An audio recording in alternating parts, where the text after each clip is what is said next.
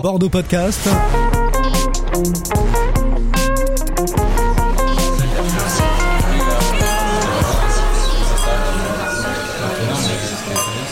Un parfum de femme illustré parfaitement aujourd'hui par Elisabeth Rousseau, viticultrice et propriétaire du château La Rose Poncée, un vignoble de 10 hectares sur l'appellation Castillon-Côte de Bordeaux à deux pas de Saint-Émilion.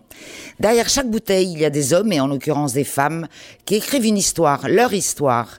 Et la vôtre, Elisabeth, elle est familiale depuis deux siècles. Oui, tout à fait. Deux siècles de, de famille Rousseau qui ont ce petit vignoble de 10 hectares, niché à flanc de colline. Alors on a toujours un peu tendance à croire que derrière les grilles de ces châteaux, on mène une vie de princesse, mais la réalité, elle est un petit peu différente. C'est avant tout euh, du travail, du travail au quotidien, euh, quasiment du 7 jours sur 7. On passe des bottes en caoutchouc aux escarpins avec une facilité déconcertante Bah pour ma part, oui, voilà.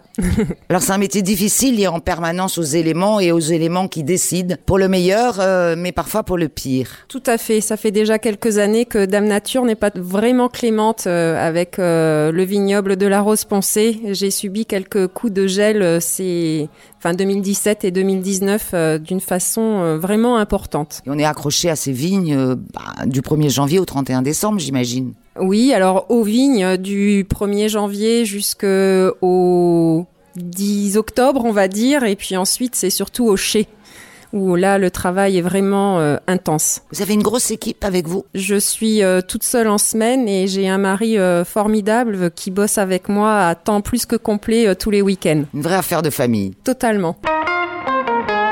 Avec vous, Elisabeth, on va faire la fête avec les anges.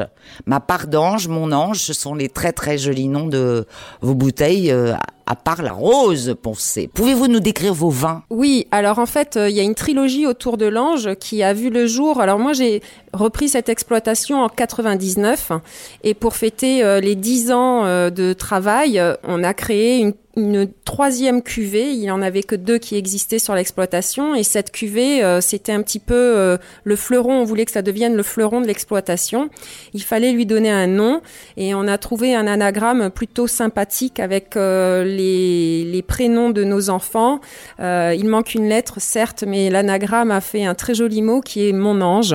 Et c'est une cuvée qui s'est fait remarquer dès le départ euh, par les guides euh, sur les dégustations, qui m'a ouvert les portes de l'exportation également.